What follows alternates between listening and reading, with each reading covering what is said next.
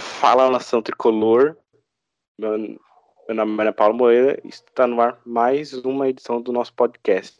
No programa de hoje a gente vai falar da vitória do São Paulo sobre o Corinthians 2x1, o retorno do time feminino, um pouco do basquete e muito mais. No programa de hoje estou com o Matheus Felipe. Oi pessoal, tudo bom? E com a Emily Rodrigues. Tudo bem? Oi, gente, tudo bem? Vamos falar um pouco sobre o jogo então. Qual foi o destaque para vocês do jogo? Para mim foi a partida que fez o Hernanes, que ele jogou muito e fez aquele lindo gol de falta. Acho que a atuação impecável do, do Diego, que anulou por completo o jogo. Um cara de quase 40 anos que ficou nervoso por ser anulado por um garoto de 20 e poucos. Foi legal isso.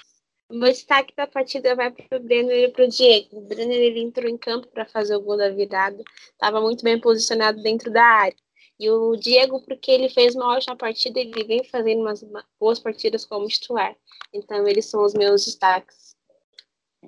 Vamos falar um pouco, vamos falar um pouco do jogo. Então, o que vocês acharam do jogo? O Corinthians teve alguns minutos, teve boas ações, tal, mas quem quis jogar mesmo a partida inteira foi só o São Paulo, então em si o jogo não foi tão bom, mas. Eu concordo com o Matheus. O São Paulo pressionava a saída do Corinthians, a gente estava sufocando.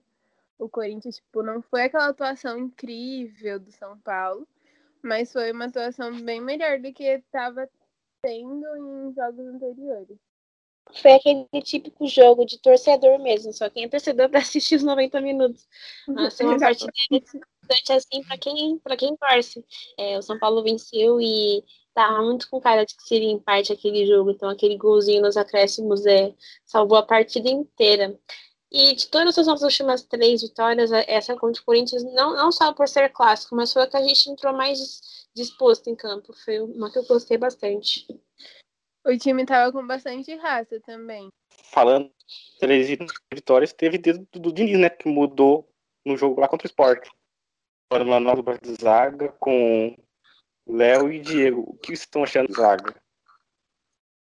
Eu tô achando uma zaga muito boa pela saída de bola e a zaga foi bem contestada, né, no começo pela torcida quando saiu um a notícia de que o Dini tinha treinado com eles, a torcida criticou bastante, mas está funcionando bastante nesses últimos jogos.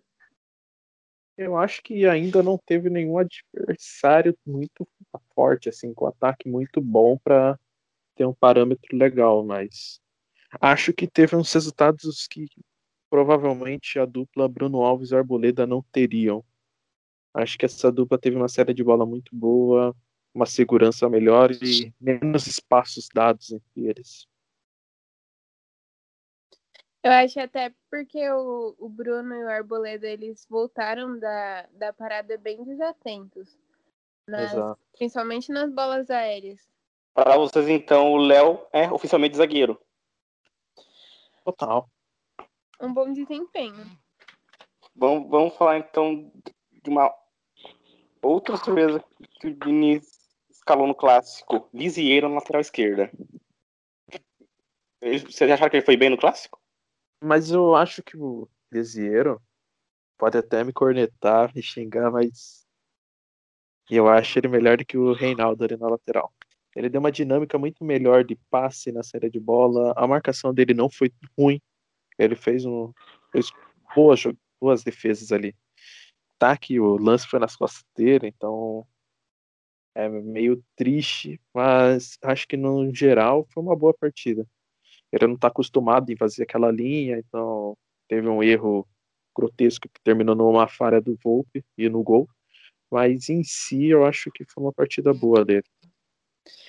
Eu acho que o Reinaldo e ele têm características diferentes. Tipo, o Reinaldo sobe mais e ele fica mais atrás na defesa.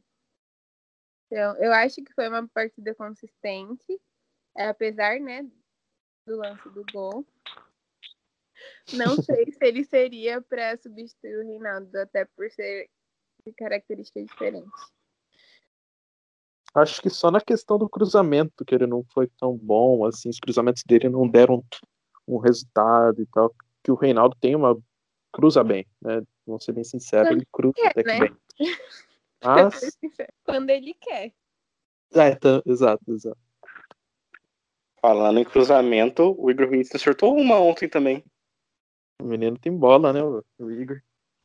Também foi um, uma substituição do Diniz, tirar o Igor Vinícius, tirar o Juanfran e colocar o Igor Vinícius, que já era, tava pedindo passagem. Sim. Exato. Eu nem acho que o Juan Fran seja ruim, mas eu acho que pro estilo que o Diniz está querendo impor, o Juan Fran não vai ter como. Exatamente. Eu gosto bastante do Ranfran, só que ele é muito mais defensivo e o time do Diniz é mais pra frente. Vamos falar um pouco então do Hernandes, que foi titular na partida de ontem, marcando um golaço. Marcando um golaço de falta. O Daniel Alves, como todos sabem, se machucou na partida contra o Atlético Paranaense. E o substituto foi o Profeta. O que vocês acharam do jogo do Profeta ontem? O, eu acho que o Hernanes voltou a ter uma condição física no momento ideal, né? Porque Daniel Alves acabou tendo uma um acidente de percurso, né? Porque não era esperado uma lesão do Daniel. E, o do Hernanes voltando agora com essa condição física, aguentando mais minutos de jogo, foi fundamental. Porque se o Hernanes não tivesse em condições ontem, eu não sei o que seria do jogo de São Paulo. O Hernani estava sendo uma peça importante né, nas criações de jogadas. A maioria das jogadas que levavam perigo estavam passando pelo pé dele. E teve aquele gol, né? Maravilhoso. Apesar do Cássio estar mal posicionado e, enfim, a bola, o efeito que a bola pegou foi incrível. Eu tive a impressão que o Cássio até conseguiu ter o reflexo, só que na hora que ele foi voltar o corpo, ele deu uma escorregada no pé esquerdo e não conseguiu voltar para pegar a bola, graças a Deus. Mas Foi no, foi contra, foi no contrapé, né? Porque ele Sim, tava mas aquela- Vocês acharam mais, falha do Cássio ou o mérito do Profeta? Eu acho que os dois, porque eu, eu acho que a bola fez um efeito muito bom, então, tipo, enganou ele, sabe? E aí ele foi pra um lado, só que aí a bola foi no contrapé. Aí no tempo dele voltar. Exato. Eu acho que foi... é que assim, aquela bola foi falha do Cássio, tipo, a bola foi do lado dele, mas como o Hernani chutou, ele achou que ia ser extremamente no canto dele. E ele Sim. não teve tempo de voltar. Só que para aquela bola ter feito aquela curva tem muito mérito pro cobrador, então foi um É pouco dos dois. É, tem um pouco dos dois mesmo, não tem como falar que foi só culpa do Cássio ou só mérito do Hernandes mesmo. Puxei, puxei esse gancho de falha porque o Thiago falhou, né? Tô falando. Falhou bastante. Mas ele salvou o time depois. Tá, É, eu acho que naquele, o do Cássio tem um pouco de dúvida, né? Tem essa questão de poder dar mérito pro, pro Hernanes. Mas o caso do Volpe não tem como dar mérito pro Ramiro, não. O caso do Volpe foi falha, falha mesmo, não tem o que falar. Mas ele tem uns pontinhos ainda com a torcida, então ele é um bom goleiro, então tá tranquilo ainda. Vocês acham o Volpe inseguro em 2020? Eu acho que, tipo, depois da parada, ele tem tomado umas decisões equivocadas às vezes. Mas eu não acho que ele esteja inseguro. Contra o Sport ele errou uma e deu sorte que não saiu gol. Contra o Atlético ele saiu mal no lançamento pro Giovanni e por sorte não saiu gol. Nessa ele não quis sair pra cima do Ramiro, ficou e levou o gol. Então, fora os outros jogos que teve outras falhas e tal, mas a pós-parada do Volpe tá me sendo meio estranha. Pra mim, eu tô achando ele- que ele tá muito seguro, sim. Mas o goleiro precisa de ritmo de jogo, né? Sim, com certeza. Muito, muito tempo parado. Exato. On- Essa, essa rodada não foi tão boa pros goleiros. Cássio falhou, o Volpe falhou, o Everton falhou. Só que ele precisa read- readquirir A maioria dos clássicos entre São Paulo e Corinthians com o Volpe foram jogos marcados por grandes defesas, times onde tava um goleiro salvava muito no, no gol. Por exemplo, até o clássico no Paulista foi um jogo onde os dois goleiros foram um destaque absoluto do jogo. Exatamente. É. Criticar por uma falha tudo bem, mas pedir a saída dele já é burrice. O Volpe vem ajudando a gente há muito tempo. Exato. Então, agora a gente vai falar das mudanças do Fernando Diniz nesse jogo. Ele colocou o Toró, o Luan, o Igor Gomes e o autor do gol, o Brenner. A gente vinha criticando bastante as mudanças do Diniz, né? Porque elas não, não estavam surtindo efeito. E quando ele fazia, ele fazia muito tarde. Só que no jogo contra o Corinthians ele foi muito bem nesse quesito. Acho que as alterações do jogo foram perfeitas até. Não pelo, pela qualidade dos jogadores que entraram, mas sim pelo, pelo banco que tinha. O Diniz segurou quanto pôde o Hernanes em campo, segurou enquanto pôde o Luciano, segurou uns caras que seriam titulares que sabia que quem ia entrar não ia manter o mesmo nível. De longe não ia chegar perto. Mas o Diniz conseguiu segurar, conseguiu colocar os jogadores e o Toró entrou muito bem. Eu não esperava isso. Sendo bem sincero, não acreditava no Toró, mas foi muito boa a atuação dele, do Brenner. Então, acho que foi um acerto muito grande do Diniz ontem. Sim. Brenner, que tem dos sete gols do profissional, três do Corinthians. É o Luiz Saviano da nova geração.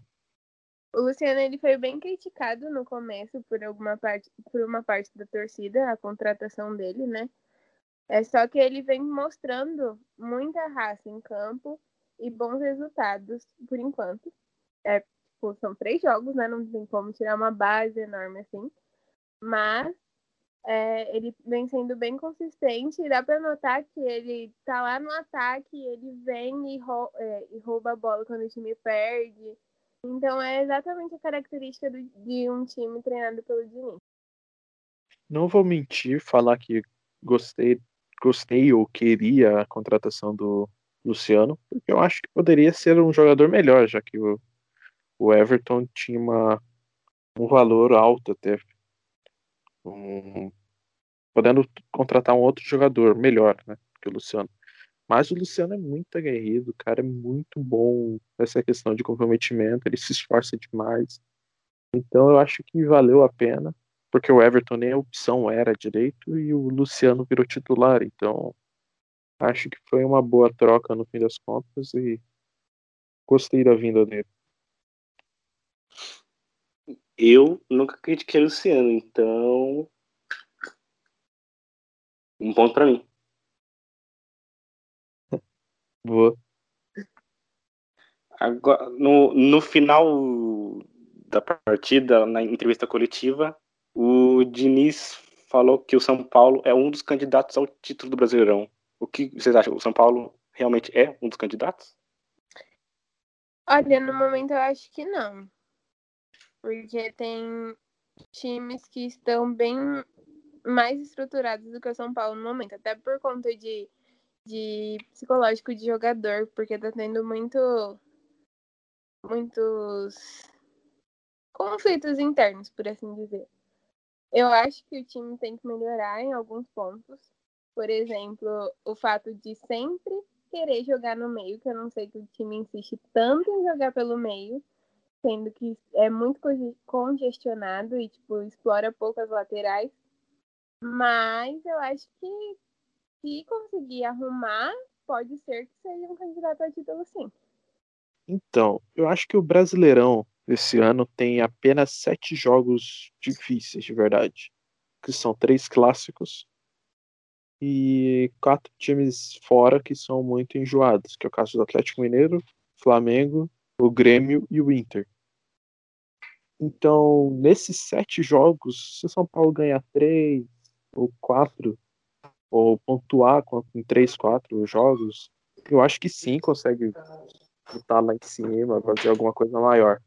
Mas o problema é ganhar só esses jogos pequenos e os jogos grandes que poderia não vir a vencer. Então, acho que um bom resultado contra o Atlético Mineiro daria ânimo para brigar. Mas eu acho que no fim das contas o São Paulo não é o favorito. Só um início bom contra times medianos. Então tem que ver esses jogos difíceis de verdade para saber se tem condições ou não. Na próxima quinta-feira, o adversário é o Atlético Mineiro de Jorge Sampaoli, atual campeão mineiro. Venceu a Tombense ontem por 1 a 0. Já no Brasileirão, venceu as três primeiras, perdeu as duas últimas, teve o jogo adiado por causa da final do Campeonato Mineiro. O que esperar desse jogo contra o Atlético Mineiro quinta-feira, às 8 da noite, em Belo Horizonte? Olha, se voltar com um ponto, eu volto feliz. Eu fico feliz. Já fez meu dia. Vai ser um jogo muito difícil. O Atlético Mineiro é um time com um ótimo treinador, é um time muito. tem suas qualidades no elenco. Eu acho que esse é um jogo bem complicado, principalmente com São Paulo sem o, o Daniel Alves. Eu não sei se vai ter outro desfalque. Acho que não, né? Só o Daniel hum. Alves que tá fora. É, Daniel Alves confirmado até agora sou Daniel. Então, ainda acho que vai ser um pouco complicado, mas tem chance. Mas sendo realista, no máximo um empate. Eu concordo com o Matheus, porque o time do Atlético tá vem bem organizado e geralmente os os gols que eles estão tomando vêm de contra-ataque, porque eles dominam a partida. Então, se o Diniz soubesse adaptar esse estilo de jogo essa semana, talvez a gente tenha alguma chance. Mas eu acho difícil. Acho difícil, no caso, o confronto. Acho um confronto difícil. Voltando ao clássico, no, hoje pela manhã, o Globo Esporte soltou um vídeo na disputa do Jô e do Diego Costa, que o Jô deu um soco nas costas do Diego Costa o São Paulo já enviou uma reclamação para a CBF e está esperando uma resposta do STJD. Lance totalmente sem o que falar. O que vocês acham? Exatamente. Era para ele ter tomado vermelho direto. Olha, eu, eu gostaria de dizer que eu estou do lado do Jô. Por quê? Porque num calor daqueles que tava no Morumbi lá, que os jogadores teve que fazer duas paradas, estavam bem quente, né? Eu acho uma sacanagem você deixar um idoso como o Jô preso dentro de um bolso. Então eu concordo com a agressão.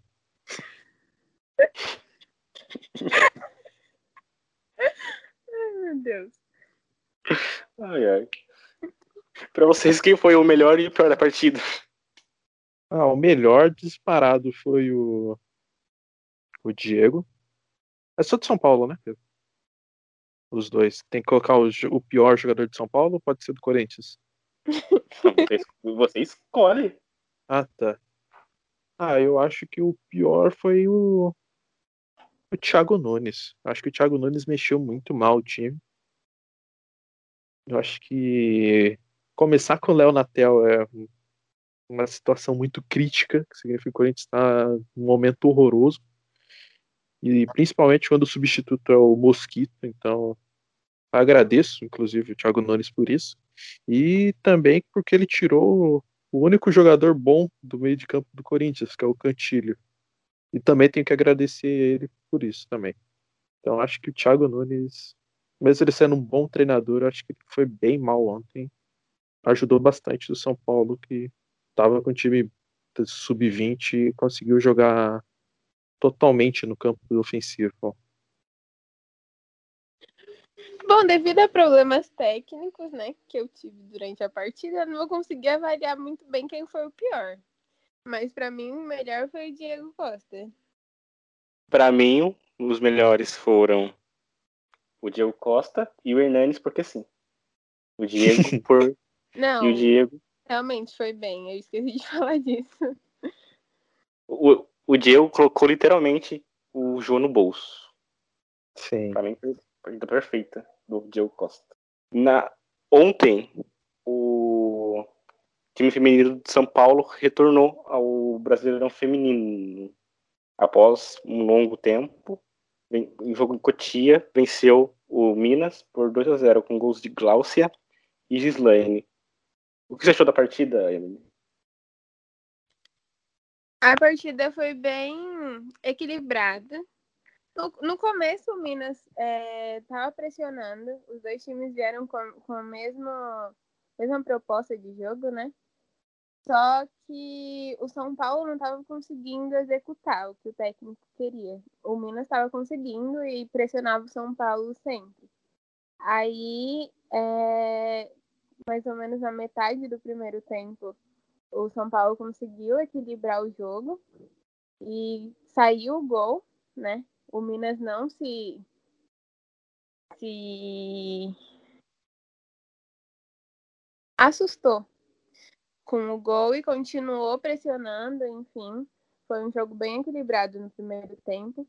E no segundo, eu, eu acredito que por conta do, da pausa e de ter ficado muito tempo sem jogar, sem ter ritmo de jogo, os dois times voltaram mais cansados.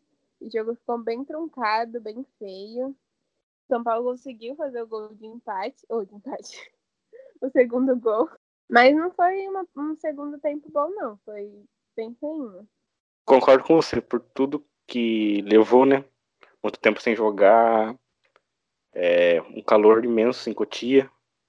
O São Paulo fez o dever de casa. No primeiro tempo pressionou bastante, no segundo já ficou mais resguardado, encontrou aquele gol da Slane e venceu a partida.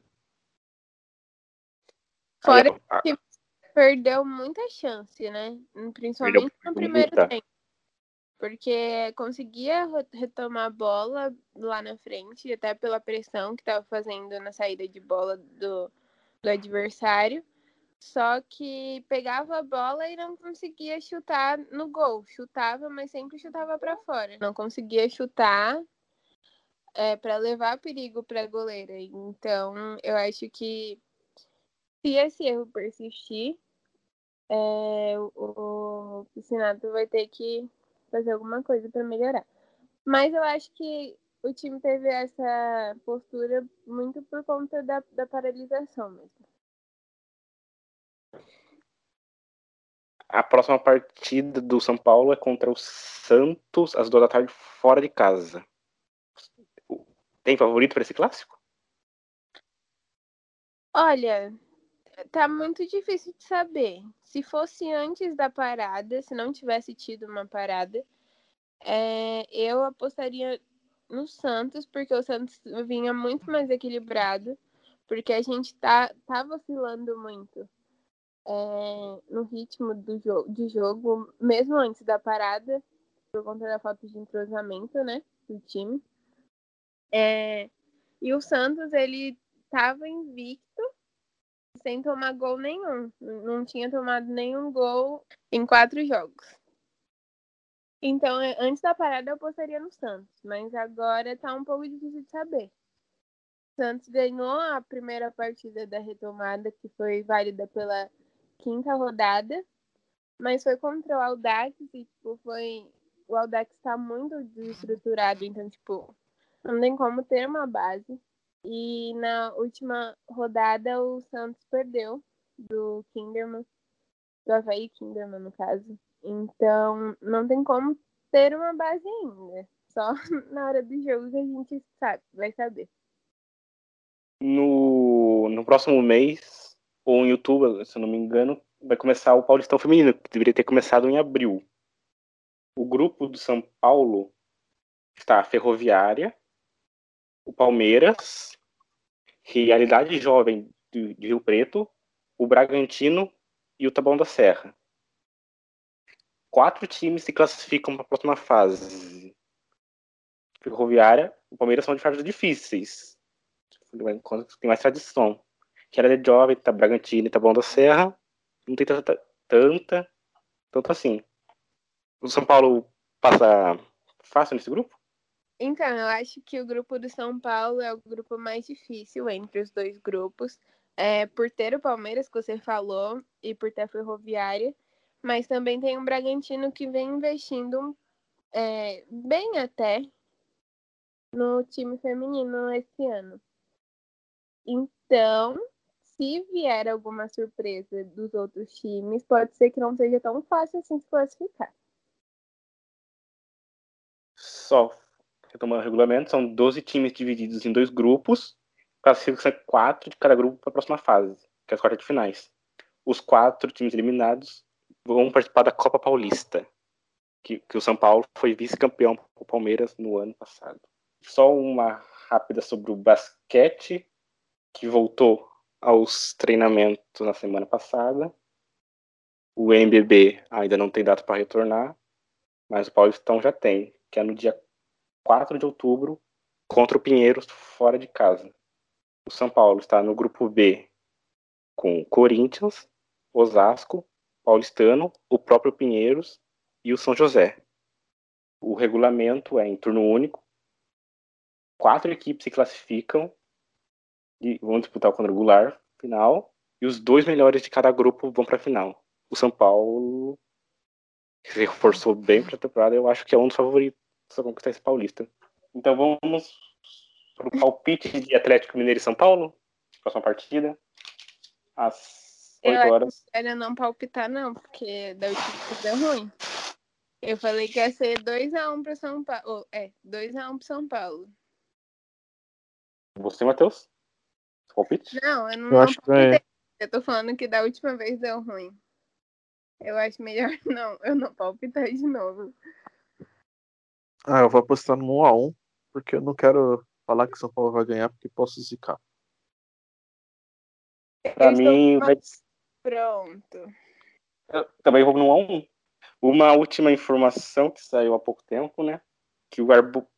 segundo o jornalista Jorge Nicola, ele publicou no seu site que o Arboleda estaria forçando a sua saída do São Paulo. E, segundo o jornalista Giovanni Chacon, da Rádio Jovem Pan, o provável destino seria o Corinthians. Acabou a história do Arboleda no São Paulo? Nunca teve? O que vocês acham? Eu acho que o Arboleda, desde o final do ano passado, ele meio que jogou fora todo o carinho que o torcedor São Paulo tinha por ele. Querendo ou não, naquela foto com a camisa do Palmeiras, ele acabou perdendo muita moral com muitos torcedores. Não vou falar com todos, porque tem muita gente que não ligou tanto para isso. Eu não liguei tanto, no fim das contas. Mas depois ele voltou a ser titular, teve umas atuações até que razoáveis, boas, mas nada espetacular. E agora, recentemente, com a saída dele e a entrada do Diego, a gente meio que ignora a participação do, do Lugano nos últimos tempos e não se importa tanto se ele vai estar no elenco ou não. Eu, por mim, ele pode ir, mas não queria que ele fosse para um rival, principalmente para o Corinthians, que eu particularmente acho, como eu falei numa conversa em off com o Paulo, então falei que se o Arboleda acabar jogando com o Gil, pode acabar dando muito certo. Então, eu preferia que ele não jogasse em outro rival. Preferia que ele fosse para outro estado, para fora do Brasil. Mas não me não vai fazer falta o elenco. Eu também acho que, pelo estilo de jogo de- do Corinthians, o Arboleda pode dar muito certo lá. Então, eu não gostaria muito que ele fosse para um rival, não. Mas eu acho que o Arboleda, principalmente depois da, da parada, ele vinha deixando muito a desejar nas partidas. Ele estava muito desatento. E não sei, parecia sem vontade. Então, se ele não quer mais estar no São Paulo, fazer o quê, né? O Arboleda, que não foi nem relacionado para o jogo de ontem, né? Segundo a assessoria de São Paulo, ele teve um desconforto muscular. Só que no Instagram, horas depois, a gente viu que ele estava dando uma festa em plena pandemia, Exatamente. vida. E, sinceramente, para mim, se o Arboleda sair, não vai fazer falta. Tem o Diego que tá crescendo, o, um novo achado que é o Léo. Claro que precisamos do. Não sei o quê. O Vals também vai retornar. Pro Corinthians. Concordo com vocês, ele pode crescer no Corinthians, mas não sei. Ele, ele falha muito em jogo grande, eu não. Sim, é Não consigo mais defender o Arboleda, não. Eu acho que o Arboleda, tipo, é, não entra nessa questão de não fazer diferença ter o Arbo- Arboleda, porque o Arboleda, para recompor o elenco, é uma peça muito boa. Apesar de ter toda a questão da falta de vontade e tudo mais, ele vai fazer uma falta, sim. Ah, sim, verdade. Só que se ele não quer, então não tem por que obrigar um jogador a ficar no São Paulo, né? Exatamente, concordo. Se ele não tem vontade nem de ser uma peça de reposição, então não vejo sentido, mas concordo. E o Bruno Alves. Ele tirou a foto do, do perfil do Instagram. tirou o São Paulo da Bill, o torcedor fez um alvoroço. É, Ele Eu não vou ficar de bem com esse negócio, não. Depois do Bruno Alves. A gente vai encerrando por aqui. Medo dele sair, mas nada que. Não sei. O Arboleda, por mim, se ele quiser ir, tá ok, mas o Bruno Alves eu não vou ficar tranquilo, não. É, se o Bruno Alves sair, carros serão queimados. É, exato, exato. Para encerrar o nosso podcast, a gente, a gente vai responder uma pergunta do nosso ouvinte, do ouvinte Vitor Augusto, que perguntou por que Nunes era reserva e, e não tinha tanta oportunidade na equipe. Coletiva de ontem, parecia, pareceu que o Diniz ele deu um, um tempo pro Hernanes, porque o Hernanes estava bem frus- frustrado com o rendimento dele, né? E o Diniz deu um tempo pro Hernanes meio que se decidiu o que ele queria fazer, se ele queria ir embora, se ele não queria, enfim. E aí depois veio, né, aquele problema que ele teve de lombalgia. Eu acho que era mais pela condição física dele, ele não estava tão focado em as partidas, ele não estava se sentindo tão bem dentro de campo, a parte mental dele não estava boa e, consequentemente, a forma física dele também não estava tão boa.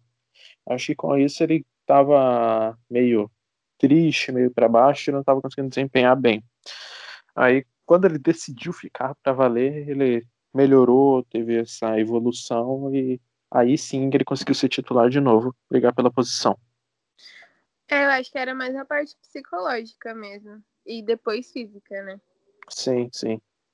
Você que irá ouvir o nosso podcast, que você pode encontrar nas plataformas de streaming, no Spotify, no Anchor, no Rádio Public, no Google Podcast, no Pocket Cast, no Breaker, Overcast e no Overcast.